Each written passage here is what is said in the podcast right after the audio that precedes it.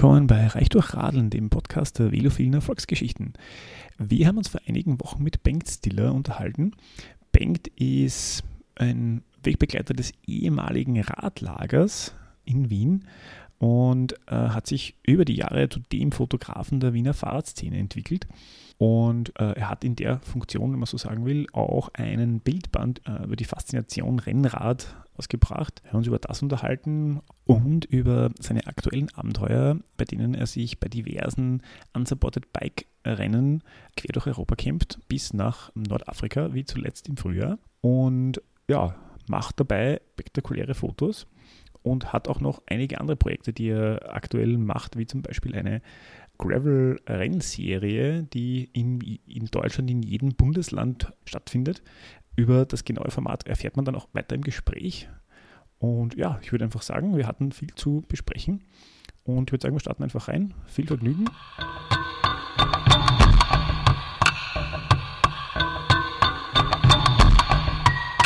Hallo Bengt. Hallo. Heute bei uns im, im Studio Bengt Stiller. Äh, danke, dass du da bist. Wir haben uns gedacht, dass wir uns ein paar Fotos von dir hernehmen sozusagen und anhand von denen so ein bisschen ins, ins Gespräch starten oder äh, durchs Gespräch gehen. Sehr gerne. Die werden wir nachher in den Shownotes verlinken, dann kann das auch jeder anschauen, weil das ich jetzt im, auf der Tonspur nicht ganz so einfach. Genau, also beschreiben, die müssen wir die Bilder ja nicht mehr. Genau. Ich habe ein erstes Foto vom, vom 2018, September, ähm, vom Silk Road Mountain Race. Da haben wir ganz kurz beschreiben. Wir sehen ja offensichtlich eine Straße in Kirgisistan, muss das sein. Ja. Und offensichtlich Polizei, weiß nicht genau. Ja, Armee. Äh, Armee, jemand, der euch aufhält, aber offensichtlich freundlich gesinnt ist. Und genau, wollte ich mal fragen, was, was verbindest du mit dem Foto oder was, wie ist das Foto entstanden?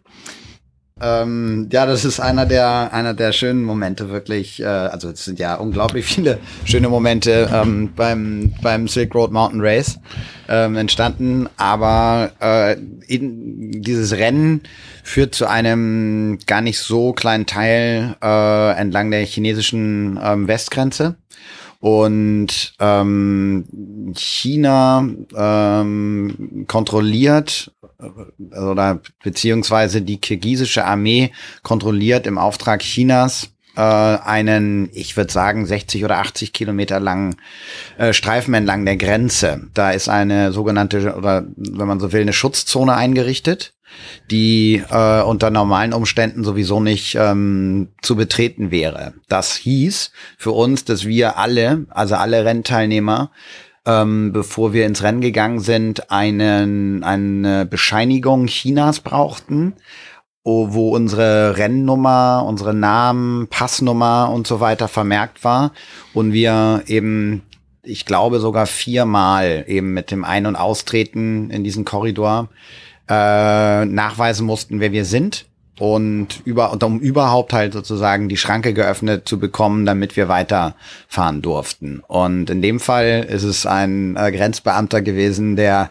äh, sich sehr für unser Setup oder überhaupt mit was für Gefährten wir da unterwegs waren ähm, interessiert hat. Und er wollte schlussendlich halt jedes unserer Räder ausprobieren, was er natürlich eigentlich nicht durfte, so mit Uniform und, und Knarre auf dem Rücken halt mit äh, unseren schönen ähm, Mobilen halt da ein bisschen durch die Gegend zu cruisen. Und das ist das ähm, Fahrrad in dem Moment von meinem damaligen ähm, Rennpartner Moritz äh, Lämmermeier äh, gewesen, ähm, was er gerade fertig ausprobiert hatte. Und das ist war ein sehr schöner Moment, ähm, dass er uns tatsächlich die Räder abgeluchst hat und eine kleine Runde drehen wollte. Und das ist genau das, was äh, dieses Bild beschreibt. Also wir sehen nicht einen Grenzbeamten im Bikepacking-Modus, sondern äh, der hat sich kurzfristig sozusagen in diese in dieses Setup reingeschmuggelt. Okay, also äh, er hat nicht, wie soll man sagen, es war nicht sein Fahrrad und ihr habt auch eure Fahrräder zurückbekommen. Ja, wieder. genau. Also wir durften passieren und äh, das Rennen fand, nahm dann seinen Lauf. Ja, genau. Okay, ähm, kannst du uns das Silk Road äh, Bike Race auch noch kurz mal beschreiben für einen Außenstehenden? Ja, ähm, das äh, Silk Road Mountain Race äh, ist vor eben 2018 ins, ins Leben gerufen worden von Nelson Trees. Ähm, selber sehr erprobter ähm, Langstreckenfahrer, sehr guter Finisher vom Transcontinental zum Beispiel. Ähm, oder Highland Trail 550 in Schottland. Also der kann sich in sehr, sehr unterschiedlichen ähm, Gegebenheiten sehr gut mit dem Rad fortbewegen. Und der kam auf die Idee, jetzt eben ein neues Ultrarennen ähm, halt äh, ins, äh, ins Leben zu rufen und hat in Kirgisistan eine Strecke von, die erste Edition hatte 1750 Kilometer mit äh, 15 Pässen über dreieinhalbtausend Meter hoch ähm, ausbaldowert. Und das war als Solo-Race angelegt, unsupported. Also das heißt, äh, ohne jegliche Unterstützung von außen ähm, musste man sich auf diesen Kurs be begeben. Bedeutet, dass man halt den die Strecke als GPX-Track äh, bekommt, um das natürlich auf seinem Navigationsgerät halt dann einzuspeisen damit man überhaupt weiß, wo es hingeht, wobei äh, die Möglichkeiten über die Pässe oder überhaupt über die Berge zu kommen sind rar. Also es sind die einzig möglichen Pässe, die man überhaupt über diese Berge halt nehmen könnte. Insofern Verfahren in der Wildnis ist dann da tatsächlich auch schwierig, wenn man zumindest auf der richtigen Spur mal ist. Genau. Und in dieses ähm, Abenteuer haben sich äh, am, in der ersten Edition 100 Fahrerinnen und Fahrer ähm, gestürzt. Also man musste sich bewerben für das Rennen. Also es war eine internationale Ausschreibung, wenn man so will. Und 100 Leute sind ausgewählt worden, ähm, die sich dann eben in dieses Abenteuer gestürzt haben zum ersten Mal. Und dazu muss man sagen, dass ähm, obwohl da Hochsommer ist, ähm, natürlich aufgrund der Höhe. Die umliegenden Berge haben ja bis zu 7000 Meter.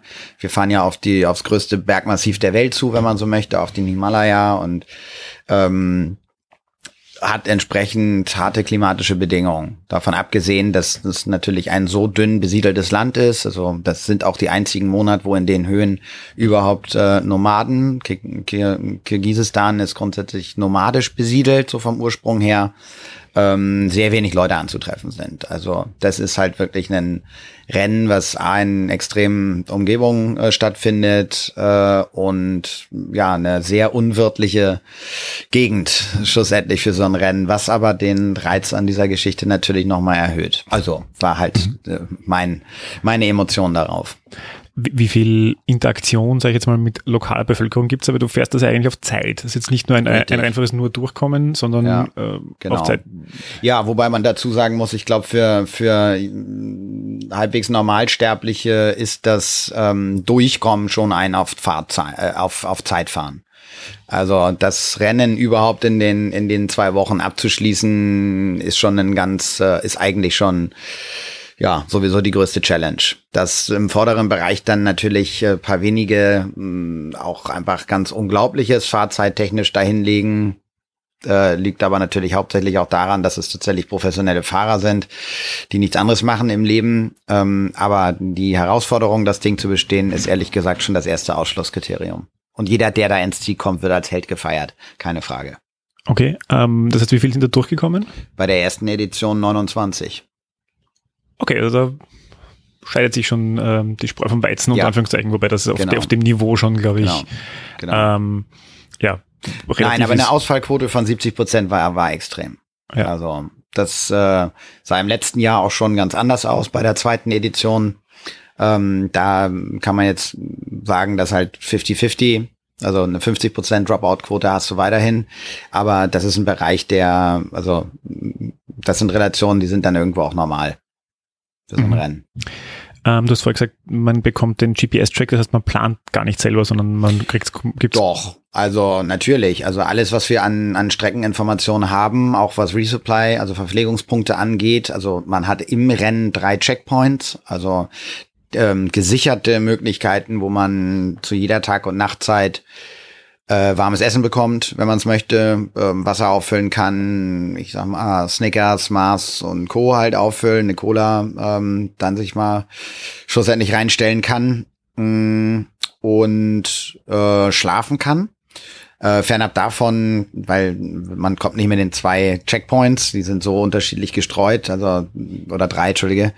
Ähm, das sind jetzt nicht irgendwie klar ein planbare Übernächtigungsmöglichkeiten, weil es ist ja überhaupt nicht gesichert, zu welchem Zeitpunkt du da wirklich reinrollst. Aber zumindest sind so, sind so Oasen, wo du A, Kontakt hast und dich kurz austauschen kannst und je nachdem, wie du drauf bist, halt eben dich regenerieren kannst oder weiterziehst. Und davon abgesehen gibt's natürlich noch un, ja halt so viele als möglich Verpflegungspunkte entlang des Weges einge, eingezeichnet. Und ob das nun irgendwo erkennbare Schlafmöglichkeiten sind, dass Leute wirklich ja nach Furchen oder sonst was gucken irgendwie vorher in der ganzen in der ganzen ähm, Planung, das liegt an jedem selber. Also wie er nun mit Wasservorräten, Flussläufen, wie auch immer plant. Mhm. Du bringst auch einiges an Fotos von dort mit. Wie funktioniert ja. Fotografie auf so einem Adventure? Hast du dann professionelles Equipment mit oder? Äh, ja, wenn man so will, ja. Also ich führe jetzt keine Großformate mit, ähm, aber es ist halt oder andersrum gesagt auch spiegellose Systeme, um das jetzt ganz ganz klar zu bezeichnen, also zu beschreiben ähm, bringen heutzutage halt eine so gute Qualität ähm, oder Kameras sind so hochwertig gestaltet, das ist mindestens semi-professionelles Material, aber schlussendlich auch professionelles Material, weil es halt voll eingesetzt werden kann. Und das ist dann schlussendlich ist das eine, ist das einfach auch eine Größe, Größen- und Gewichtsfrage. Aber ich fahre mit reduziertem Equipment, aber es ist Equipment dabei, keine Frage. Und natürlich die Arbeit, die ich entlang des, des, des tatsächlichen Races also, oder als Rennfahrer ähm, mache. Ich führe halt auch noch schlussendlich meinen Beruf aus und äh, das ist eine Zeit, die muss ich mit einrechnen. Also da geht definitiv tief einiges an Zeit drauf, weil der Rhythmus gebrochen wird, immer wieder. Ich will den Moment dann mitnehmen. Ab und an warte ich natürlich, ob halt noch eine Person, wenn ich weiß, da ist da und da eine hinter mir in Reichweite, bis sie halt entsprechend ins Bild reingefahren ist oder nicht. Ähm, das ist, das ist, das ist ein Investment, was ich bringe, sozusagen. Das schneide ich mir selber von meiner, von meiner Platzierung und von meiner Geschwindigkeit dann sozusagen runter. Ähm, aber das, das akzeptiere ich, weil ähm, wenn ich jetzt sagen würde, okay, ich gehe als, als wirklich rein, ausschließlich als Rennfahrer da rein, dann ist klar, müsste das Equipment zu Hause bleiben und dann dürfte, dürfte diese Zeit auch nicht investiert werden, weil das ist logisch. Ähm, das geht ja alles von der Rennzeit ab, das ist klar. Ist klar, aber das nimmst du da zum Spaß für dich teil oder ist das auch Teil deines Berufs und Anführungszeichen? Absolut. Ähm, aber das ist eben genau die Mischung aus beiden. Also ich bin schlussendlich durch diesen Einstieg in diese Ultra-Race-Szene absolut ähm, infiziert und fasziniert von der Szene. Also es ist insgesamt äh, von den von den Fahrerinnen und Fahrern her eine eine unglaublich tolle Atmosphäre, die unter den Fahrern Fahrern herrscht. Ähm, das finde ich einfach mal sowieso ganz klasse. Ähm, und macht es sehr sehr angenehm halt sozusagen sich in dieser Szene aufzu zu bewegen und das andere ist dass ich äh, natürlich als als Profifotograf mit Schwerpunkt Action Sport ähm, Outdoor äh, da für mich natürlich auch Material mit nach Hause bringen möchte so also insofern ist das eine, ist das eine 50-50 Geschichte. Wenn du so willst, macht mir aber meine Arbeit einfach nur extrem viel Spaß und dann deswegen muss ich mit. Aber das kannst du auslegen, wie du möchtest. Okay. Ja. ja. Um, ähm, gut, vielleicht machen wir gleich kurz einen Sprung, weil, weil ja, wir beim, beim, Thema ähm, Spaß, äh, nein, Spaß, Fotografie sind. Und nehmen wir vielleicht das nächste Foto. Ja. Ich habe da von 2019 so einen, äh, einen äh, Kollegin hat das Beauty Shot bezeichnet, ja. ähm, wo man zwei Rennradfahrer, die hier porträtiert wurden oder bei der Arbeit beim Sport dargestellt werden, im schönen Gegenlicht. Ja. Jetzt, wie entstehen solche Fotos? Ist das, entsteht das im Moment, wo man einfach sagt, okay, hier wäre es cool, stellt oder fahrt kurz mal vorbei? Oder ist das was, was geplant wird, wo du sagst, da diese eine Stelle und dann morgen 19.37 Uhr ist das richtige Licht? Genau. Ja, äh, auch da wieder ist eine, ist eine Mischung. Also solche Produktionen ähm, finden tatsächlich in genau beiden Varianten statt oder sind halt wieder eine Mischung aus beidem. Äh, der Shot ähm, war gewollt. Also wir haben uns in der Gegend aufgehalten. Das ist für, für eine ähm, deutsche ähm, Rennradbekleidungsmarke ähm, gewesen, Bieler, ähm, sitzen in Chemnitz, ähm, mit denen ich viel zusammen produziert habe. Und ähm, wir haben uns in Mecklenburg ähm, zum äh, zur Mecklenburger Seenrunde, das ist ein 300 Kilometer, also so ein Langstrecken-Event, äh, was als Rennen gefahren wird, und mit unglaublich vielen Teilnehmern und äh, entlang dessen haben wir die Gegend ausgenutzt, um eben die aktuelle Kollektion noch äh, zu shooten und diese Golden Hour, wenn du so willst, also wirklich dieses wärmste und letzte ähm, butterweiche Licht, ähm, was da so durch die so über die Felder ähm, gefallen ist und durch die Bäume durchkam, war ein Stück weit Wunschvorstellung. Und dann wird natürlich ähm, geguckt, okay, A, Einfallwinkel, wie kriege ich es wirklich genau hin? Und welcher Spot funktioniert dafür. Also Sachen können beiläufig passieren und dann auch wirklich so zustande kommen. Aber wenn man, wenn man mh, hm, halbwegs weiß, wo man hin will, muss man vorher scouten. Das nützt nichts. Mhm. Also die Arbeit muss sein, die Stelle zu definieren, dann muss immer wieder gefahren werden, bis der Shot sitzt. Äh, klar, dann variiert man, das Licht bewegt sich sowieso und in dem Moment äh, geht's auch rasend schnell. Also es ist wirklich eine unglaublich kurze Zeitspanne, äh, die man dann, wenn man dieses genau dieses Licht dann haben möchte, nutzen kann. Und es macht immer unglaublich viel Spaß, weil es eine, es ist eine sehr es ist ein Hochdruckding wieder. Also das muss dann funktionieren. Ähm, und das, das, ja, führt zu guter Stimmung, ehrlich gesagt, bei mir beim Fotografieren, weil ja, mit dem Druck kann ich ehrlich gesagt ganz gut umgehen und es macht auch Spaß, diese Herausforderung dann irgendwie zu meistern. Mhm. Wie verdienst du damit Geld, wenn ich einmal so plump fragen darf? Weil offensichtlich verbindest du das, was dir Spaß macht, mit, ja. mit einem Lebensunterhalt. Genau. Also schlussendlich habe ich ja noch eine noch eine etwas ähm, längere Vorgeschichte als in Anführungsstrichen nur Fotograf zu sein. Äh, ich, ich, bin ja ähm, ausgebildeter Architekt, habe ja in, das ist ja überhaupt mein Grund gewesen, warum ich damals nach Wien gekommen bin, weil ich ähm, Meisterschüler von Zaha Hadid auf der Universität für angewandte Kunst geworden bin. Also ich habe bei der größten Architektin aller Zeiten sozusagen studiert ähm, und habe da sechs wunderbare sechs wunderbare Jahre auf der Universität für angewandte Kunst ähm, verbracht ähm, in einem ganz tollen, ganz tollen Studienumfeld und habe dann die Jahre danach hier in Wien im Büro gearbeitet. Und ähm, dann kam Mitte, ja, Anfang Mitte 30 halt bei mir nochmal so ein, ja, wieder so ein neuerlicher Schwung durch, so, so, so ein Druck auf. Überhaupt nicht ein Druck ist vielleicht das falsche Wort. Ähm, ehrlich gesagt, der Wunsch, stärker wieder mit meinen Händen aktiv zu sein. So und als ähm, Architekt, ich habe damals viel Zeit vorm Rechner einfach verbracht und mm, klar, wenn die Arbeit aus ist, dann kannst du wieder machen, was du möchtest. Das hat mir aber so mit meinem Bewegungsdrang schlussendlich nicht gereicht. Und mit der Kamera ähm, hatte ich dann schlussendlich wieder ein Handwerkszeug Zeug in der Hand, weil ich bin ursprünglich gelernter Zimmermann. Also ich habe als allererstes eine Ausbildung zum Zimmermann gemacht. Ich habe heute übrigens meine, hier meinen Umzug gerade oder halt ein paar Sachen hier aus Wien hole, über, bin über meine alte Arbeitskluft gestolpert und dann lauf gerade wieder mit meiner Zimmermannsweste rum, weil es mir irgendwie Spaß gemacht hat die letzten zwei Tage. Genau, da hat sich der Kreis geschlossen und ähm, mit der Fotografie ähm, ist für mich tatsächlich im Moment, kann ich es mir kaum besser vorstellen, ähm, da ich eben zum einen meinen Aktionsdrang ausleben kann oder sehr unterschiedlich in meiner Bewegung und mit Leuten halt ähm, in unterschiedlichen Konfigurationen zusammenarbeiten kann. Sie ist sehr viel schneller, die Arbeit. Ähm, also halt vor allen Dingen Aufträge haben ein Zeitfenster und nicht wie bei der Architektur jahrelang, was mir sehr entgegenkommt.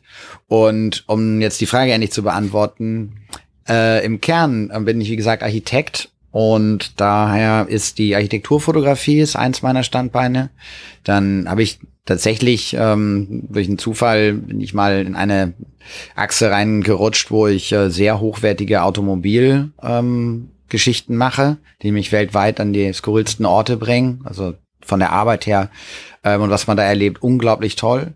Und ähm, von mir persönlich kam halt schlussendlich dann das habe ich als Hobby mitlaufen lassen, wenn du so willst. Auch fotografisch habe ich eine Zeit lang erstmal wieder ein Feld gebraucht, wo ich mich nur ausprobiere, ohne dass ich jetzt sage, okay, da muss ich jetzt direkt Geld verdienen. Und das ist für mich das Fahrrad gewesen. Und ähm, da können wir gerne auch noch ausführlicher drüber reden, aber das hat jetzt tatsächlich ja fünf bis sieben Jahre gedauert, dass ich äh, ja auch an dem Punkt angekommen bin, wo ähm, im Bike-Bereich äh, tatsächlich äh, ernstzunehmende Aufträge halt möglich werden. Und das geht über Magazingeschichten, tatsächliche Produktionen halt für Reifenhersteller, Fahrradhersteller, wie auch immer, bis hin zur Ausstellung und sowieso ja auch das Buch. Ähm, mhm. Damit ging ja sowieso alles los vor ja, fünf Jahren oder sowas. Mhm. Welche Rolle spielt das, das Rad da jetzt generell beim, beim Fotografieren? Es ist zum einen ja das Objekt, das du fotografierst, und zum anderen ist es ja, glaube ich, auch ein Werkzeug, das dich an gewisse Blickwinkel bringt, die du vielleicht sonst nicht wahrnehmen würdest. Ist das da auch, spielt das da auch eine Rolle? Also beim, beim Rad, du meinst jetzt wirklich das Sujet-Rad, also alles, was ich mit Rad verbinde, sozusagen. Ich, ich meine es jetzt von der einen Warte, ähm, mein Empfinden ist, wenn man mit dem Rad durch eine Gegend fährt, also mhm. man, man will mhm. Landschaft fotografieren äh, oder man, man scoutet mhm. Locations, mhm. dann kommt mir vor, dass das Rad halt einfach so eine Langsamkeit in der Bewegung hat, dass man so graduell durch die Landschaft fährt und man sagt, oh, hier wäre es cool. Ich weiß nicht, ob man das mit einem Auto so wahrnehmen würde. Nein, das glaube ich nicht, aber ich würde, ähm, also ja, das kann ich bestätigen. Oh, ich würde aber einen Schritt weiter gehen. Ich bin ganz klar auf der Position, äh, dass das Fahrrad einfach das beste Fortbewegungsmittel der Welt ist. Und zwar, ja, Gütertransport ist jetzt im großen Stile vielleicht jetzt damit nicht zu erledigen, aber im städtischen Umfeld sowieso gibt es kein intelligenteres ähm, Verkehrsmittel, was man nutzen kann, in meinen Augen. Äh, es gibt wenige Gründe in meinen Augen, wo, warum Städte einen so großen Anteil an Autos haben müssten. Und dann bei einer gewissen Grundfitness ist das Fahrrad halt einfach ein Fortbewegungsmittel zum perfekten Reisen. Also man, wie du schon sagst, man kommt zum einen doch vernünftig weit innerhalb eines Tages, wenn man jetzt mal in Radreisen denkt, um halt tatsächlich Landschaften und Landstriche zu durchwandern. Ähm, und dann stimme ich dir hundertprozentig zu, die Geschwindigkeit ist einfach perfekt, um eben Veränderungen, Gerüche, Lichtbrechung, eben überhaupt Landschaftseckenformationen wahrzunehmen, halte ich das Fahrrad für das perfekte Medium. Genau. Und das ist sozusagen da dann auch noch mein Berufswerkzeug zusätzlich, wenn du so willst. Ja, also ich nutze ja das Fahrrad zu 100 Prozent mehr oder weniger im Alltag. Ich ja ich bin voriges Jahr von, von Wien nach Italien gefahren, also nach, mhm. nach Livorno. Und ich finde es auch so faszinierend, wie, wie du dann erst mitkriegst, wie sich die Gegend so graduell verändert. Genau. Ja. Weil einfach in ein Flugzeug reinsteigen und zwei Stunden später einfach nee. irgendwo sein, wo es anders ist. Nein ist ja was ganz anderes. Absolut. Das ist ja dann fast eher so ein globalerer Blick von oben. Ähm, du hast ja immer ein fertiges Bild, also in einem ganz anderen Maßstab vor Augen, wenn du halt von oben ähm, Flieger halt auf, auf einen Abschnitt der Welt schaust. Aber nein, dieses, dieser, dieser, diese Mischung aus so einem Mikroscale vielleicht, äh, den man auf der einen Seite ja entdecken kann beim Radfahren, und wiederum ja auch tatsächlich, wie du sagst, Ausblicke, wo man ganze Gegenden oder Landstriche dann überblicken kann. Das hat natürlich auch was mit Höhe und Perspektive zu tun. Genau, dieser Perspektivwechsel ist das, was ich einfach ja unglaublich schön finde an, an dem, an, besonders eben an Radreisen. Ja. Spannend, jetzt haben wir auch ein bisschen ähm, deine berufliche Entwicklung schon ähm, gesehen und auch, auch warum wie es die nach Wien verschlagen hat. Ähm, jetzt habe ich noch ein anderes Foto, ähm, das aus deinem Buch ist, und zwar der Kenner sagt, das ist der Mont Ventoux. Genau. So, ein, so ein bisschen eine Mondlandschaft, wo genau. man sieht, dass da, da sind die Schneestüpfeln. Würde man in Deutschland sagen dazu? Gibt es in Deutschland Schneestüpfel? Mhm. Ja, ja. jetzt in Hamburg nicht, aber ähm, im alpinen ja. Bereich ja. Ähm, du hast ja das Buch geschrieben, Legends of Steel, ähm, und oder geschrieben und fotografiert, äh, wo es auch ein bisschen um die Faszination des, des Rads geht und äh, der Mont Ventoux. Warum hast du den fotografiert? Ist das ein Sujet, äh, weil der Berg für sich so schön ist? Oder ist es auch ein bisschen der Mythos des, äh, des Rennrads, also regelmäßig in der Tour de France verwendet und da glaube ich, daher genau. kennen die vielen Leute. Ja, ähm, auch da wieder ähm, von allem etwas dabei. Also da würde ich aber jetzt tatsächlich kurz zwei, drei Sätze zu der Entstehungsgeschichte des Buches sagen wollen. Äh, das Buch ist in Wien entstanden und hat seinen Ursprung hier genommen und äh, schlussendlich eben über meine damalige äh, Mitarbeit im Radlager hier in Wien im vierten Bezirk. Ähm, das Radlager ist ja eine, ähm, ja, eigentlich eine ganz, ganz geniale Kombination gewesen aus, ja, einer, ähm, ähm, einer Bar, einem Café, ähm, einem Ausstellungsraum und vor allem halt eine tolle Sammelstelle ähm, für alte Stahlrennräder. So und diese Leidenschaft um, um diese alten Stahlrennräder ist da ja ja zu zu 100 Prozent gelebt worden und hat ähm, ja vielen Interessierten in dem Bereich einen unglaublich tollen Anknüpfungs- und Anlaufort gegeben. Und über diese Mitarbeit dort ähm, bin ich halt äh, immer tiefer an zum einen die Sammlerszene hier in Wien herangekommen und ganz besonders mein äh, längst natürlich lieber Freund äh, eben Michael Zappe, der ja nun einer der einer der universellsten ähm, ja, Menschen, also was das, was das, was das, das geballte Wissen für, von, von Fahrradteilen, Fahrradern und überhaupt Geschichten drumherum angeht. Und er fand meine Idee ähm, damals halt von Anfang an sehr spannend. Halt äh, mein mein mein Ansatz war halt diese die Vielfalt der der europäischen Stahlrennradszene ähm, zu visualisieren. So und da jetzt aber fernab von einem Kompendium oder Nachschlagewerk jetzt mich nicht irgendwie einreihen wollen in Bücher, die sich jetzt bei mir aus nur mit Campagnolo, Bianchi, ähm, sagt was ähm, auseinandersetzen. Nein, ich wollte wollte halt ähm, die beginnende Faszination und dieses diese diese ganze Verrücktheit hinter dieser Szene ähm, wollte ich in Form von Emotionen halt ähm, darstellen und beschreiben. Und es sind neun Geschichten geworden in, aus Europa. Also in Italien, in Frankreich, in England, in Österreich, ähm, ja, ich glaube, und in Deutschland produziert. Und es bildet halt äh, eine kleine Auswahl an äh, völlig, völlig verrückten Sammlern und Radliebhabern. Ähm, dann einmal klassische eben Vintage-Rennen, wie man so schön sagt, also die Eroica als die Mutter aller dieser Rennen in Italien und dann der Velo Veritas und äh, zwei, drei Rahmenbauer dann noch äh, aus Italien, England, Moulton habe ich als ähm, ja als Kuriosum ein Stück weit mit reingenommen. Also das schlussendlich ja eine volle Rennradgeometrie hat, aber der ja sehr anders aufgelösten Form mit den unglaublich kleinen Reifen und diesem Space Frame, also diesem Fachwerkrahmen, ähm, was der gute Herr Moulton in, in England eben entwickelt hat in den ja, 50er Jahren, glaube ich. Und habe da wiederum auch die Chance bekommen, halt tatsächlich an diese Produktionsstätte in dem Schloss äh, in Stratford, Stratford upon Avon, oder wo es war, oder daneben, ähm, zu, zu, zu, zu, zu besuchen. Und genau, diese, diese Eindrücke von mir, die Rennen bin ich natürlich mitgefahren, ähm, habe eben während des Rennverlaufs fotografiert, bin sehr nah rangegangen an die Leute und ja, die Rahmenbauer, sicher, das ist ein kurzer Einblick in, in die Geschichten, die diese Herren in den meisten Fällen halt über so viele Jahre und Jahrzehnte begleiten. Und ja, die Bilder sollen halt zum, zum sich mitfreuen und Lust bekommen auf das anregen. Und so, so ist das Buch hier eigentlich entstanden. Hm. Entschuldige, war das die Frage? Habe ich jetzt richtig geantwortet? Äh, ja, also ich, ich.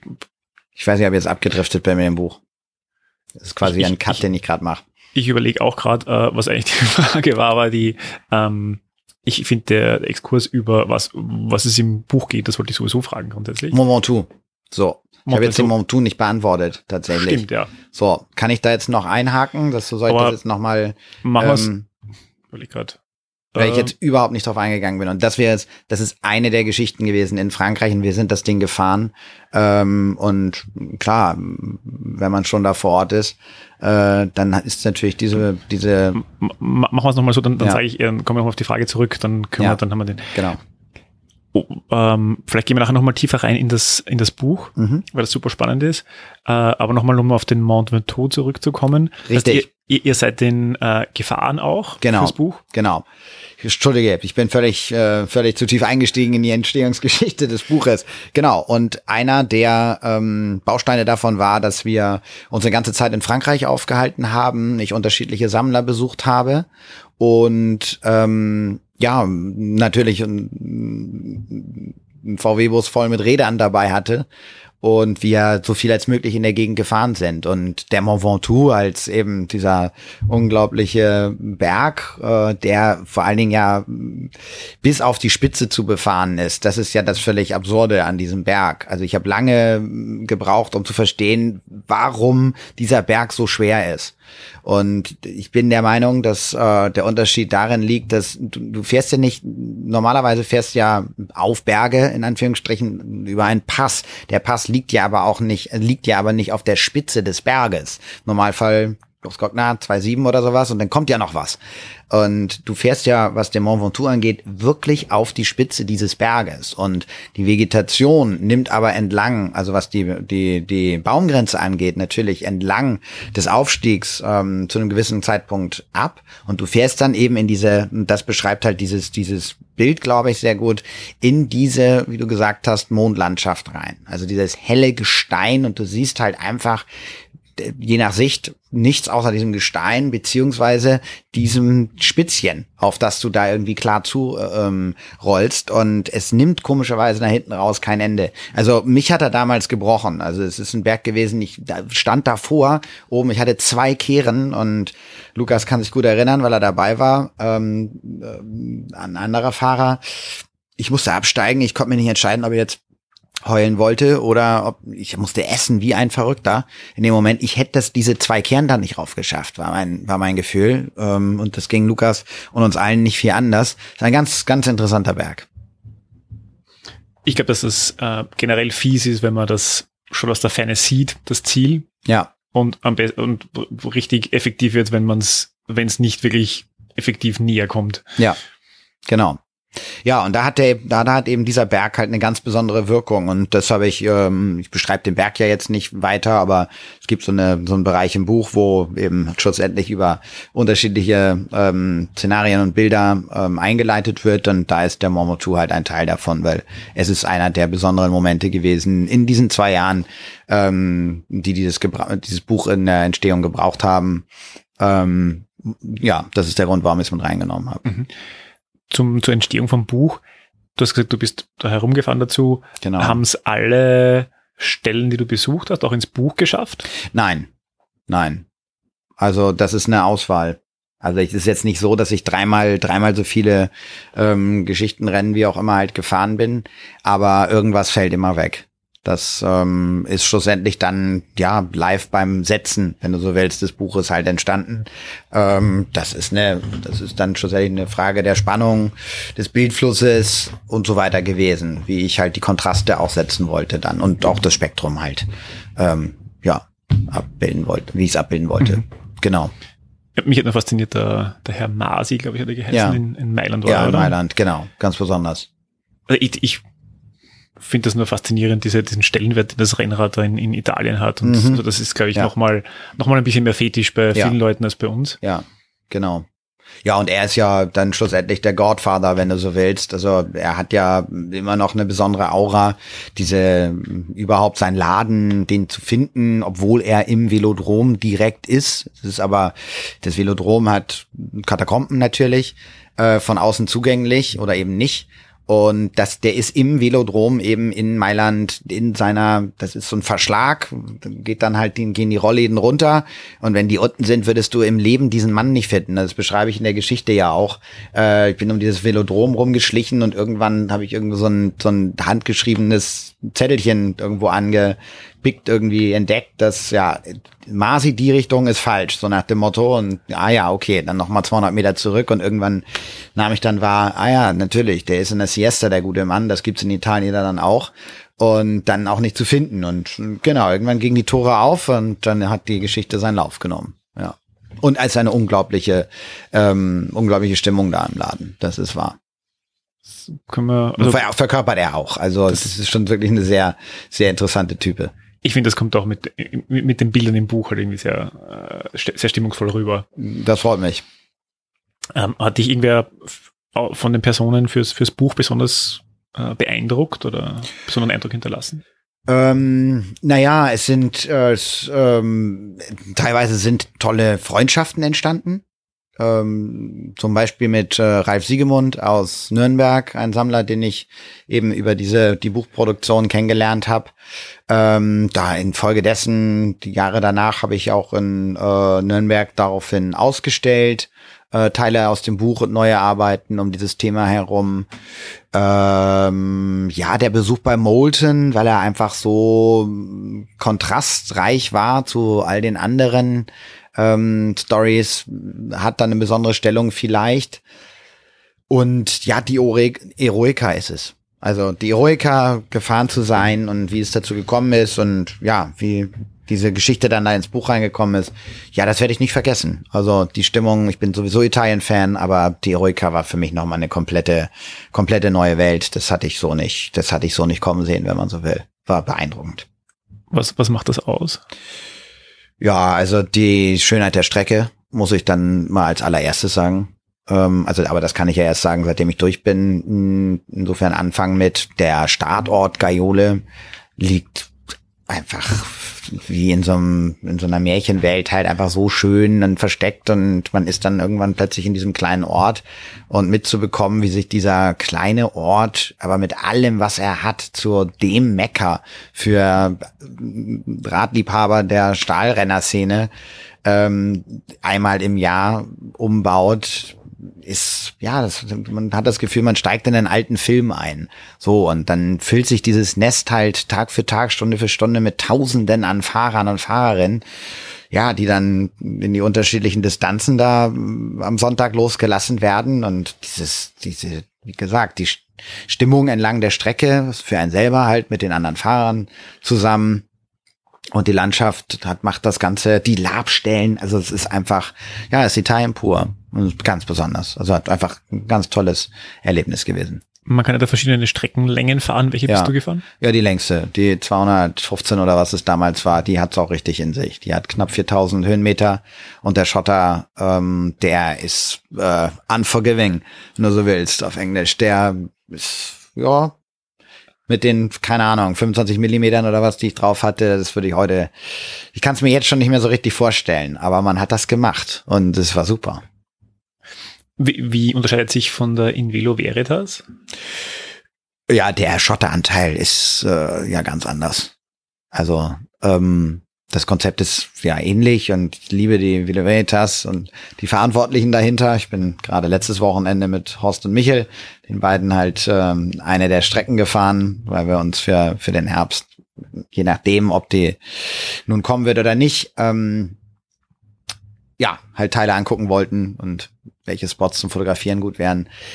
Äh, machen da ganz tolle Arbeit, um das Weinviertel und die Umgebung hier ähm, mit all seinen Facetten irgendwie ähm, zu visualisieren und, und Leuten näher zu bringen.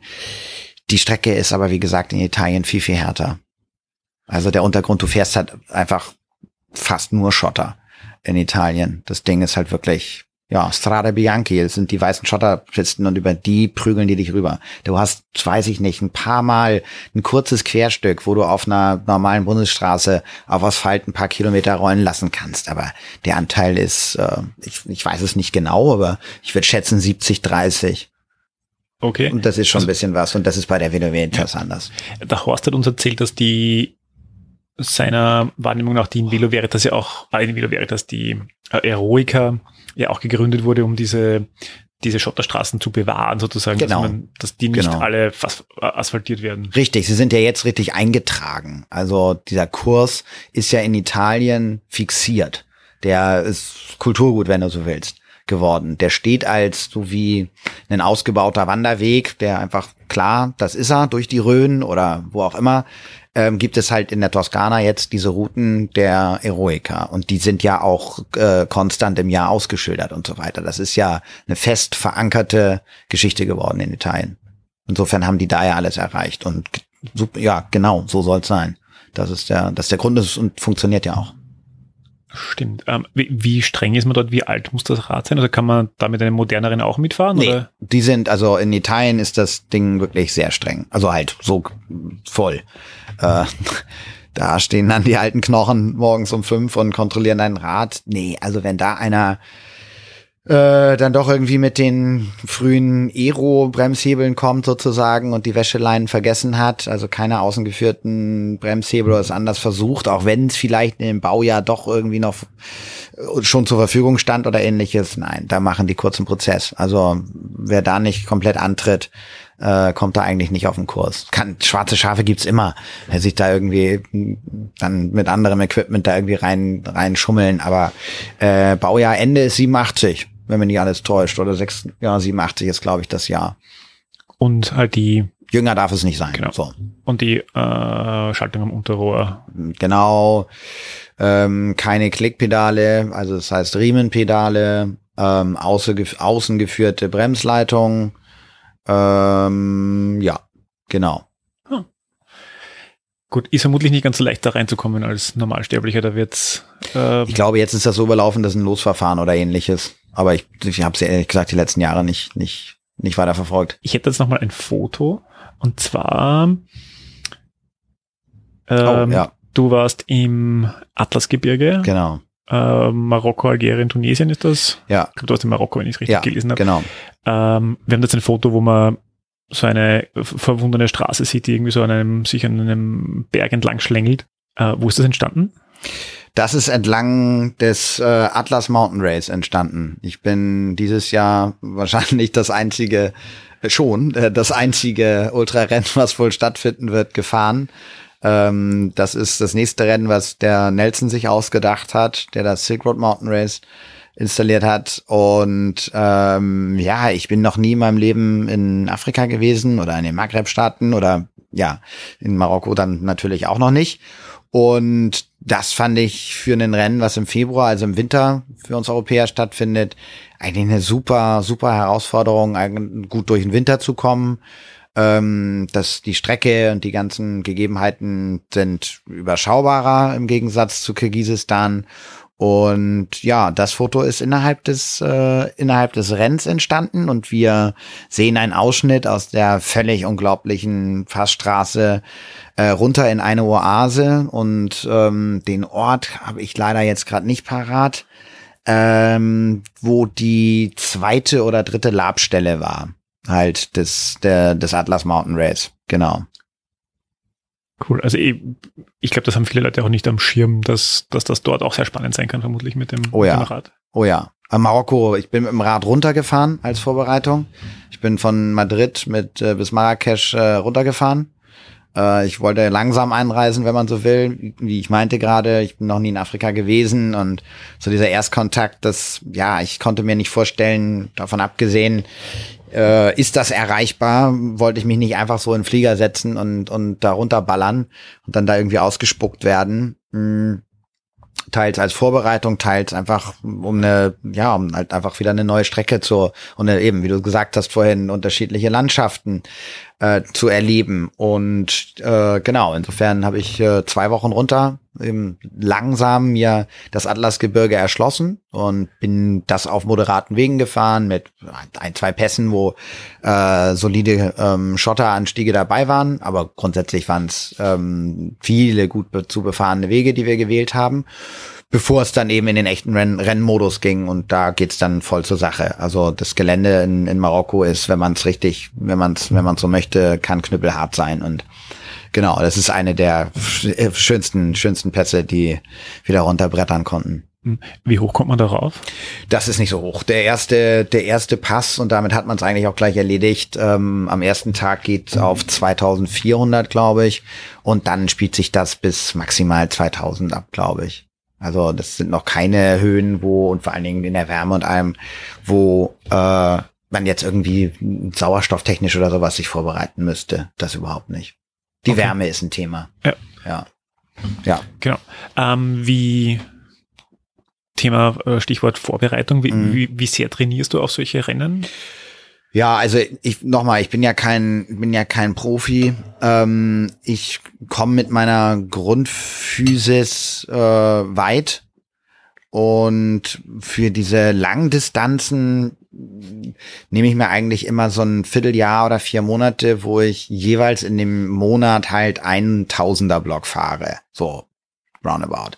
Und da geht es nicht darum, dass ich mich jetzt auf den Sattel setze und 1000 Kilometer durchfahre in einem Stück, sondern Tage hab, wo ich einfach zehn Stunden plus Sattelzeit habe. Roundabout. Den, das Sitzen bleiben, treten, sitzen bleiben, sitzen bleiben, sitzen bleiben, dass dein Hintern halt einfach weiß, dass der in, in bald äh, lange aus dieser Sitzposition nicht rauskommen wird, ist so ehrlich gesagt so von dem Trainingsmodus das einzige, was ich mache. So und das verbinde ich meistens mit einer coolen Tour.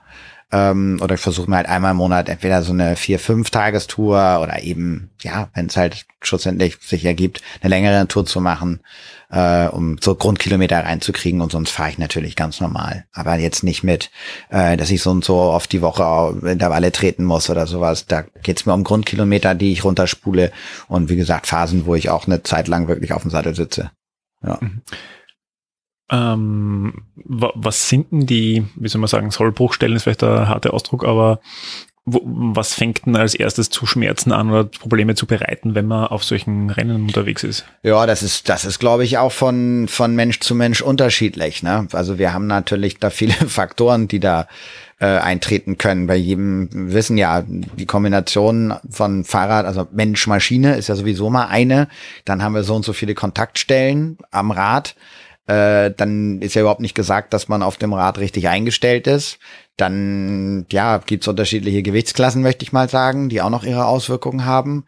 Ja, so, das jetzt nochmal grundsätzlich dazu. Bei mir ist es leider in den letzten Jahren immer wieder doch ein Sattelthema gewesen. Äh, was ich äh, ehrlich gesagt, dadurch, dass ich ganz klassisch wieder auf dem Ledersattel zurückgegangen bin, ähm, ja, eigentlich gelöst habe. Also das natürliche Material Leder und auch tatsächlich, wenn er einge, eingesessen ist, die ähm, Federung, die der Flex und die Federung, die schlussendlich drin steckt, ja, äh, hat das bei mir jetzt auch wieder eliminiert. Mm, die Hände sind ein Thema, was eigentlich als erstes ein Problem macht. Also, dass dir entweder deine Hände einschlafen oder anfangen, dass ja, oder der ganze Unterarm halt schlussendlich taub wird. Äh, ja, das ist, glaube ich, das, was mit am häufigsten auftritt bei Leuten. Ja. Mhm. Also, und natürlich ja. immer das Sattelthema. Ja. ja. Genau. Also, Taubheitsgefühl, ich, ich, hatte das mal, ich bin mal 1000 Kilometer mit so einem 60er Jahre Stahlrenner mhm. gefahren und ja, Hände und äh, schlecht vorbereitet, auch vom Wissen her und äh, ja, äh, Männerproblem, man gedacht so, Taubheitsgefühl, wo man es eigentlich nicht unbedingt mhm. haben will, ist, ja. glaube ich, eh nicht so unverbreitet offensichtlich. Mhm, genau. Äh, ja, aber ich glaube, das ist, wenn man es richtig einstellt, und ich bin damals mit, mit Rucksack unterwegs gewesen, ja. das ist sowieso genau. grundsätzlich problematisch, sagen wir mal so. Ja, funktioniert halt einfach nicht bei jeder Sitzhaltung. Ne? Also beim Mountainbike, Transalp ist ja irgendwo auch eine Disziplin, die ja auch schon Jahrzehnte alt ist. Dieses wird ja klassisch mit dem Rucksack gefahren. Ne? Also Bikepacken ist ja schlussendlich das Verlagern ein Stück weit auch des Rucksacks ähm, in deinen Rahmen rein ne? und trotzdem gleich agil zu bleiben. Und ich denke, beim Mountainbike hast du eine, hast eine aufrechtere Sitzposition, da kann das schon funktionieren. Aber kiloweise, also so ernsthafte Kilos, würde ich mir beim Radfahren auch nicht unbedingt hinten drauf schnallen. Ich fahre aber ab und an mit Rucksack. Es lässt sich teilweise nicht umgehen, gerade was die Wasserversorgung angeht. Bei den Ultradingern. Ja. Ja. Ähm, jetzt generell nochmal äh, die grundlegende Frage zu stellen, mhm. warum diese Ultrarennen eigentlich? Weil man könnte, man sagt, man möchte diese Tour machen ja. und findet die, die Gegend spannend, dann ja. könnte man es ja viel entspannter machen, wenn man sagt, man, ja. man plottet sich das irgendwie durch und fährt da mal zwei Wochen in der Gegend. Ja, absolut. Aber ab und an bin ich nicht so ein entspannter. Ähm, Nein, äh, ich äh, bin ja so ein kleines Energiebündel. Ähm, ich finde es einfach klasse, die Herausforderung zu haben. Es läuft halt einfach so ein gewisser, ja, das musst du jetzt machen, ähm, Druck mit und äh, birgt ja auch so eine Spannung in sich. Also da bin ich jetzt wieder in dieser Mischung natürlich, Fotograf, Abenteuer, Fahrradfahrer, alles zusammen. Ähm, natürlich bin ich ganz großer Freund des einfach so sich Gegner angucken, tue ich ja auch. Wie ich meinte, gerade auch die Vorbereitungstouren ähm, sind ja genau solche Sachen. Mhm. Also ich bin zum Beispiel als Vorbereitung für das Atlas-Rennen ähm, dieses Jahr zum Jahreswechsel, also direkt nach Weihnachten, äh, mit meinem, einem meiner Fahrpartner und Freunde nach ähm, Süditalien gefahren und bin von Neapel halt zur Südspitze Italiens durch Kalabrien, die Apenninen entlang, äh, als Vorbereitung eben zehn Tage draußen sein, treten, draußen sein, treten, draußen kochen, Wetter, schauen wir mal, wie es wird.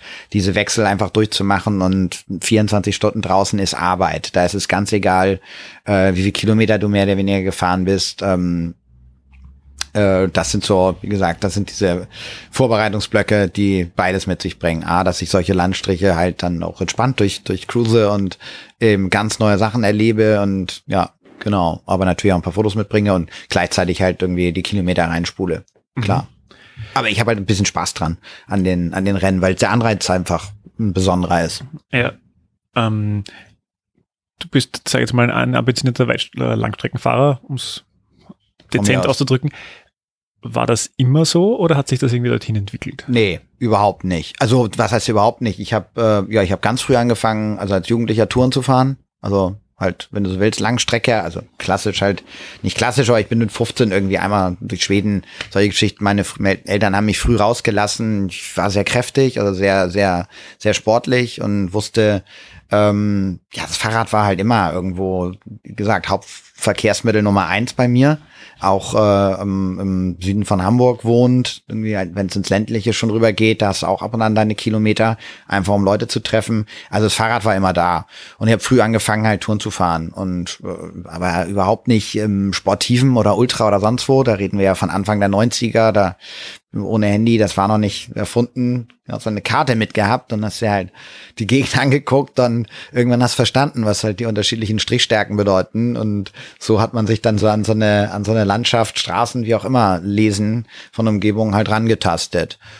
Und das lag dann, das habe ich jetzt aber auch nicht äh, mein ganzes Leben durch ähm, jetzt aktiv gemacht. Also gemacht habe ich es immer gerne, aber es war jetzt überhaupt nicht so, ich muss meine vier Touren im Jahr fahren oder sowas mein Leben lang durch. Das ist schlussendlich durch einen Zufall entstanden. Also ich bin in der Silk Road, bin ich reingestolpert. Mhm. Einfach, ich will nicht sagen auf einer auf einer Bieridee, aber ähm, ja, gab Umstände, Umstände. Ich bin auf einer Critical Mass hier in in in Wien von eben meinem dann zukünftigen Fahrpartner beim ersten Silk Road angesprochen worden, was ich denn für Reifen auf meinem Rad hätte. Und es stellte sich raus, er hätte aber auch ganz gerne ein paar Fotos von sich und so haben wir Kontakt aufgenommen. Dieser gute Mensch Moritz hat Blackhand Travel, das ist eine Preise, so eine kleine Reiseagentur jetzt begonnen zu gründen äh, für so Slow Traveling, sage ich mal, halt eben Bikepacking, äh, geführte Rucksacktouren, ähm, Horse Riding mit Schwerpunkt ähm, Zentralasien. So, weil er in der Gegend viel gereist war. Und da war er gerade im Aufbau. Und da hat sich das eine, das eine, das andere ergeben. Und sagte, du, ich war noch nie in der Gegend. Ähm, wenn du da nächstes Jahr eine Tour machst, rechne mich da mal mit ein. So, nachdem wir halt die Fotos, die er gebraucht hat für seine Homepage halt hier in der Umgebung an der Rax gemacht hatten. Genau. Und dann wiederum kam er mit dieser Info, dass es da ja fernab davon, was wir da vielleicht fahren wollen würden, dieses Rennen geben würde, was zum ersten Mal st stattfinden würde und da könnte man sich ja bewerben. Und ich habe gesagt, du bist doch wahnsinnig. Nie im Leben fahre ich so ein Ultra. Also sorry, guck dir das mal an. Die ersten Bilder, die es da gab, gesehen und sag nur so, ich wusste Mike Hall und klar, so ein paar Namen hatte ich im Kopf. Was ist so, nee, keine Ahnung, nie im Leben. Ich hatte mich mit diesem Thema nie auseinandergesetzt, dass ich dagegen eine Uhr völlig, völlig verrückt irgendwie drücken muss. Naja, gesagt, getan. Dann war ich dabei. Okay. Ja. Und seitdem völlig, völlig fertig. Also was das angeht, ich finde es unglaublich geil. Aber, aber, nicht, weil ich immer weiter, immer länger, immer mehr oder sowas fahren muss. Ich finde, wie gesagt, wenn diese Ränder aufpoppen, also mein, mein Aktionsradius hat es einfach enorm vergrößert. Klar, es ist das Bikepacking bei mir wirklich dazugekommen, da bin ich, dem bin ich völlig verfallen. Ich finde es äh, immer über Alternativlösungen nachgedacht, gerne mit Taschen und so weiter rumgedoktert. Ähm, und das hat mich dann einfach, ja, das war halt so ein, so ein Schlüsselerlebnis. Da lasse ich im Moment nicht mehr los. Also in dem Bereich bin ich ja wirklich auf ganz vielen Ebenen sehr aktiv. Cool. Ähm, gut, ich überlege gerade, wo wir als nächstes hinspringen. Ähm, wir haben viel über deine Fotos gesprochen. Hast du selber irgend sowas wie ein Lieblingsfoto, Lieblingsbild? Puh. Ähm, tja. Also, das fällt mir jetzt schwer. Aber es sind sicherlich äh, Motive aus Kirgisistan, die bei mir ganz oben gelistet werden. Das muss ich schon sagen. Aber genauso, das hat Nein, ich kann nicht sagen, dass ich ein Lieblingsfoto habe. Also wenn ich mein Foto richtig gesetzt habe, dann bin ich grundsätzlich mit den, mit den Bildern so von meiner Leistung, die ich bringen kann, sehr zufrieden. Und dann sind es, glaube ich, wenn äh, du ein besonderes Foto ansprichst, äh, ja, sind halt einfach Momente, die dann das Foto noch zu einem besonderen Foto machen können. Und es gibt zum Beispiel ein Foto von mir nach dem ersten Silk Road, wo ich halt einfach aussehe wie der Tod auf Latschen Äh, das ist natürlich ein Foto, das ich nur unter Vorbehalt zeige. Ähm, nein, aber das ist für mich natürlich ein sehr besonderes Foto. Aber es hat ja nichts mit meiner eigenen fotografischen Arbeit zu tun. Nein, ich habe auch meine persönlichen Favorites einfach. Okay. Ähm, du bist vor kurzem nach, nach Berlin gezogen oder vor kurzem ja. vor bisschen mehr als einem Jahr. Genau. du bist ein bisschen so einen, einen Abschiedsbesuch genau. sozusagen. Ja, genau, so kann man es gut sagen. Hast gerade noch deine Sachen zusammengepackt. Genau. Was geht da aus Wien ab? Gibt's was? Oh ja, doch. Ähm, schöne Frage. Äh, beantworte ich auch tatsächlich immer wieder so. Äh, Wien hat, glaube ich, das Glück, eine der Städte zu sein, die wahrscheinlich weltweit das beste Nahrung, Naherholungsgebiet überhaupt um sich herum hat. Also die Variabil Variabilität der Landschaft, die hier einem innerhalb von 15 bis 20 Minuten zur Verfügung steht, ist einfach nur verrückt. Also du kannst einfach nach 15 Minuten trittst du dir deine Höhenmeter in den Hausbergen rein, wenn du willst, deine normale Runde, wenn du darüber gehst. Du kannst in die Voralpen reinstechen, wenn du den Tag länger draußen verbringst. Du kannst glatte Meter an der Donau machen, wenn es dir darum geht, halt einfach quasi Intervalle zu drücken oder zu drücken. Ja, gehst du über die Donau nördlich rüber, kommst in das Wein-Unwaldviertel, das wird geht er dann schon wieder völlig irre ab, halt im Wechsel, eine irre Landschaft nach der anderen, gehst du rechts raus, nach unten kommst du zum Neusiedlersee und trittst halt einfach glatte Fläche. Also diese Vari Variabilität ist, äh, da sollte sich jeder Wiener und Wienerin ähm, bewusst sein, das kriegst du in kaum einer anderen Stadt. Wissen, wissen das die Wiener selber? Ich denke schon. Also ist mein Eindruck. Also es wird ja hier die die Radszene und gerade was ja diese diese was die Rennradszene angeht, die ist ja in Wien schon schon sehr deutlich. Ja. Also das ist nimmt man ja international wahr, wenn man so möchte und hat da ja seinen klaren Stellenwert. Ist toll. Ja, keine Frage. Schaue ich gerne drauf.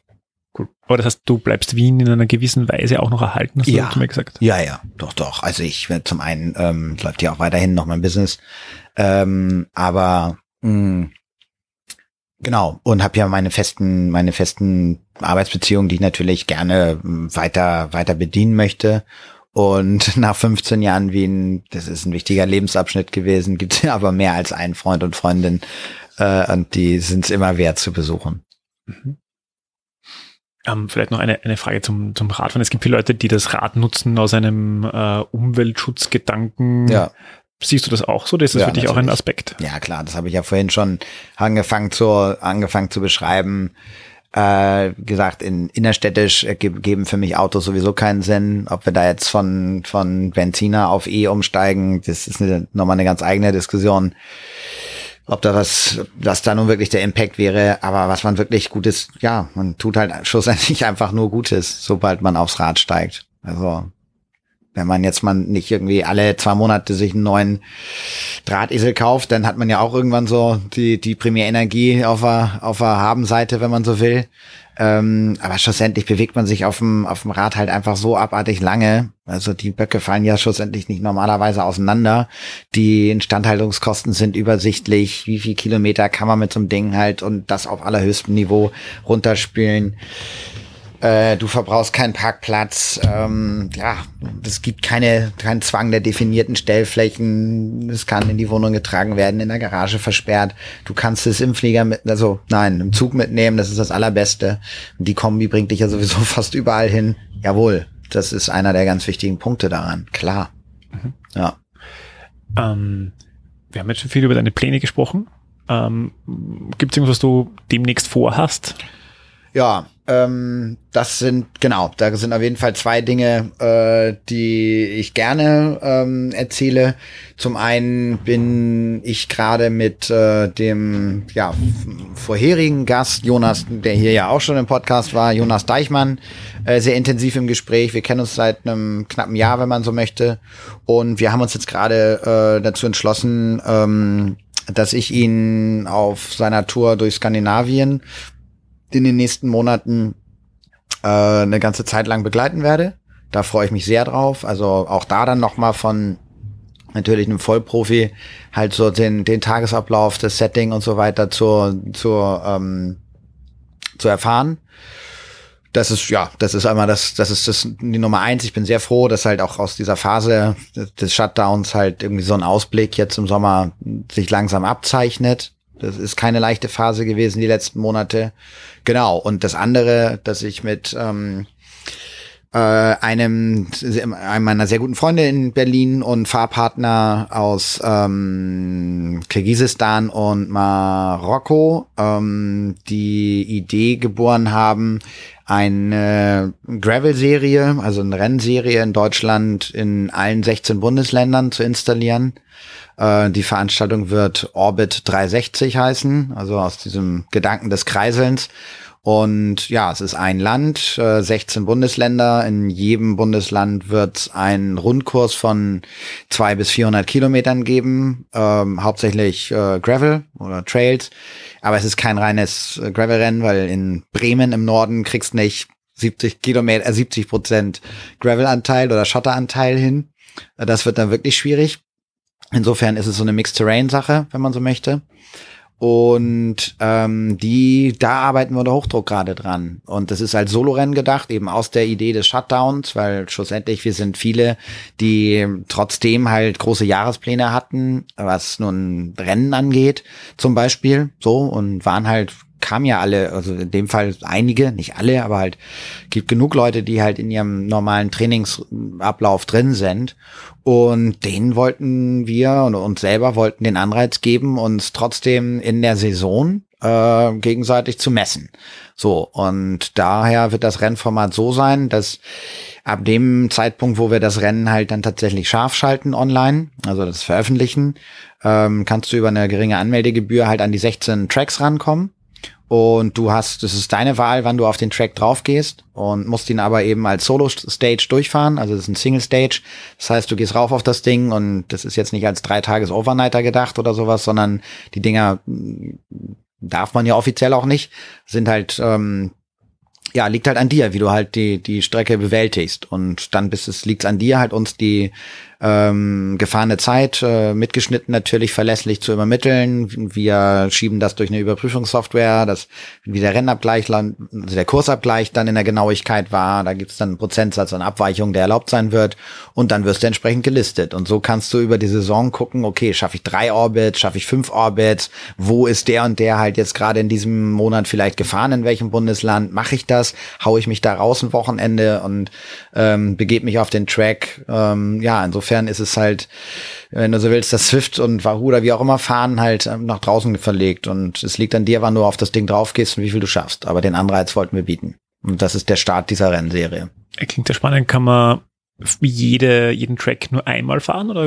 Das ist eine gute Frage, die ich diese Woche auch ähm, angefangen habe durchzudenken. Da werde ich tatsächlich heute noch äh, ein Telefonat mit meinem mit dem Partner Raphael ähm, in Berlin halt ähm, führen äh, das ist mir auch noch nicht ganz klar, aber schlussendlich ist es, glaube ich, ein One-Take. Ja. Weil die Frage ist, ob es dann jemand den ersten Take übermittelt, weil theoretisch könnte er ja mehrmals fahren. Also ja, das ist richtig. Also schlussendlich wird man es nicht, wird man es nicht, wird man es nicht, ähm, das können wir nicht, das können wir nicht ändern, oder das können wir nicht, das können wir nicht ausschalten. Äh, aber ich glaube, wir müssen uns entscheiden, ob wir halt jetzt schlussendlich mehrere ähm, von der gleichen Person gefahrene Trackzeiten irgendwie einreichen wollen äh, oder ob es halt tatsächlich einfach deine Bestzeit ist, wie auch immer du das nun zustande gebracht hast. Also natürlich aus eigenen Kräften und fair. Okay. Ja. Das heißt, ähm, das ist jetzt schon offiziell oder das ja, geht das, also wenn du es genau wissen willst, sitzen gerade halt äh, mit Notar, Anwalt und Co. halt dabei, was die Vereinsgründung, die Eintragung ins Register und so weiter angeht. Ja, das wird real. Ja. Cool, aber das heißt, man, man darf schon sagen, sonst würdest du es Absolut, nicht absolut. Wir haben äh, natürlich vor, das jetzt äh, zum Beginn des Sommers ähm, an den Start äh, zu bekommen. Äh, da möchte ich jetzt aber nicht schon wieder irgendwie ein Datum sagen. Wir haben intern natürlich ähm, ja Hochdruck und wünschen uns den frühestmöglichen Termin.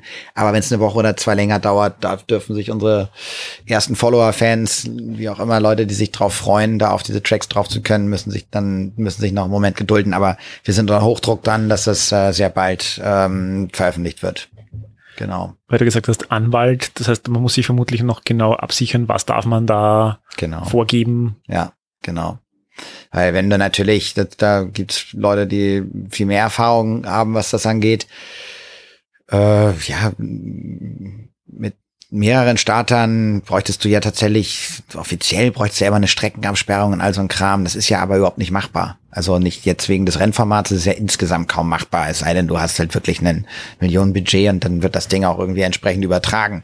Aber das ist ja nicht der Fall. Und so laufen ja die meisten Rennformate in, äh, in dem Bereich ab. Ähm, schlussendlich ist das eine, ist das eine, ist das ein Haftungsausschluss. Du gehst natürlich unter eigenem Risiko auf die Strecke.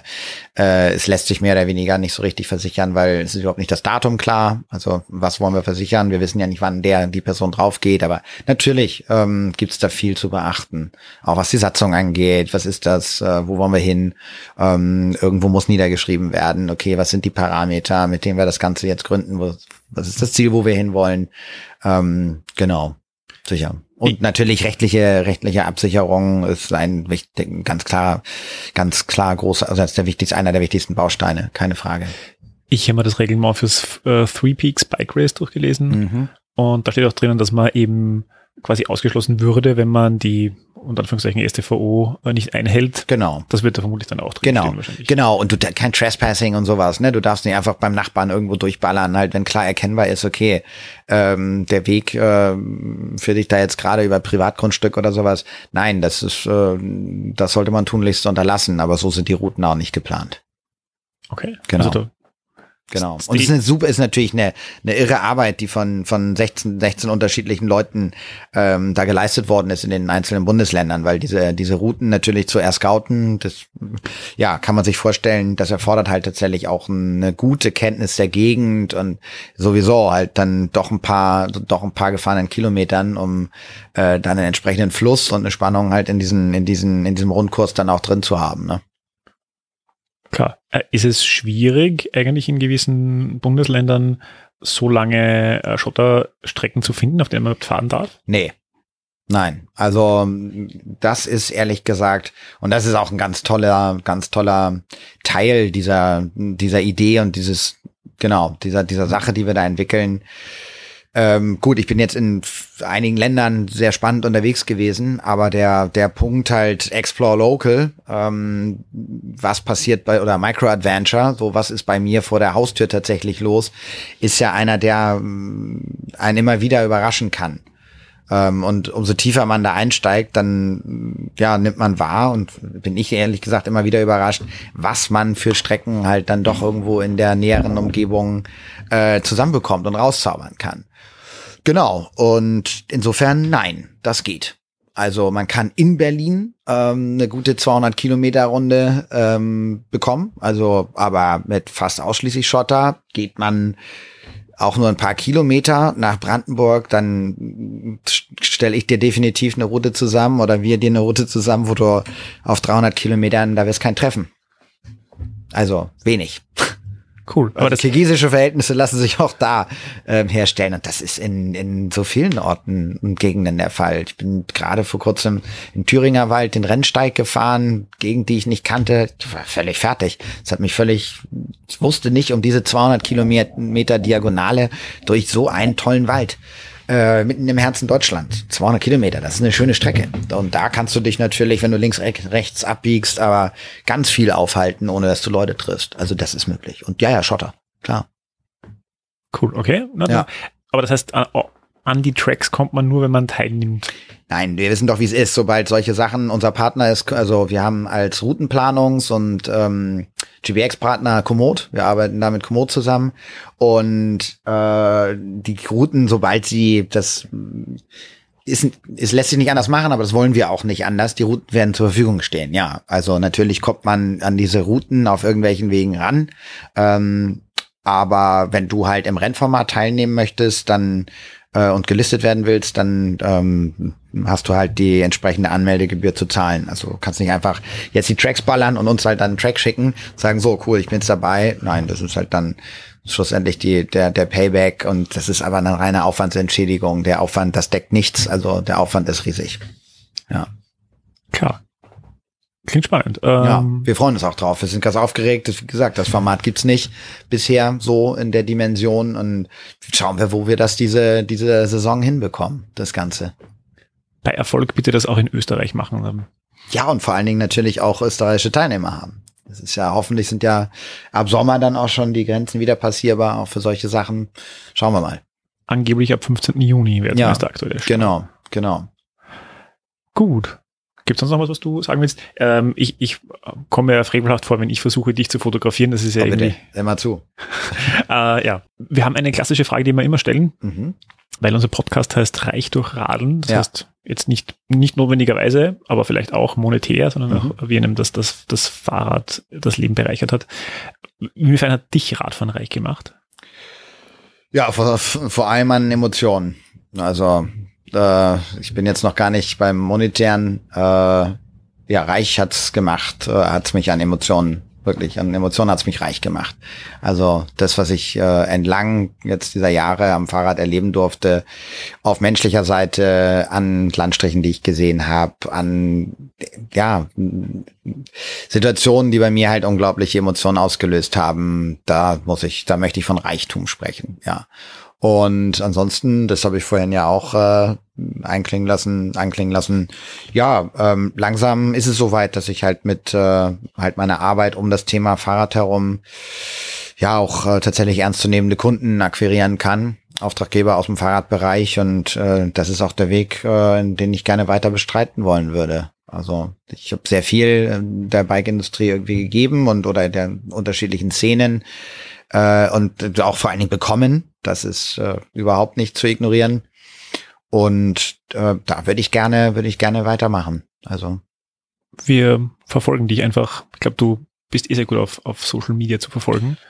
Ja, geht mir redlich Mühe. Also ich habe jetzt keinen, habe jetzt keinen ähm, definierten Rhythmus, äh, dass halt dreimal in der Woche das und das passieren muss. Aber es, äh, es ist alles bespielbar und mache ich auch gerne. Klar. Okay, dann, dann haben wir da Dinge. Und ja, ich sag mal danke fürs Gespräch. Danke euch. Und ja, äh, man sieht sich wieder in Wien oder in Berlin. Oh, sehr gerne. Ja, beides machbar. Gut, dann bis bald. Danke, bis ciao. bald. Danke dir.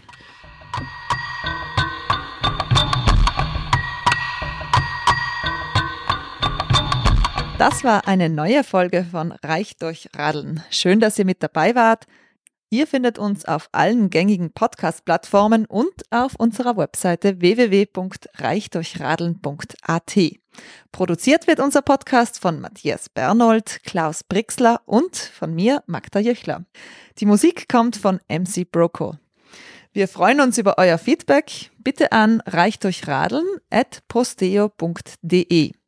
Bei dieser Gelegenheit bedanken wir uns bei unseren Kooperationspartnern, dem Fahrradmagazin Drahtesel, sowie bei der radfahrenden Organisation Argus. Eine Bitte zum Schluss. Shared und liked uns in euren sozialen Netzwerken und abonniert den Drahtesel und unterstützt damit eine radfreundliche Verkehrspolitik in unserem Land. Viert Dank, schirm was, fein sein, beieinander bleiben.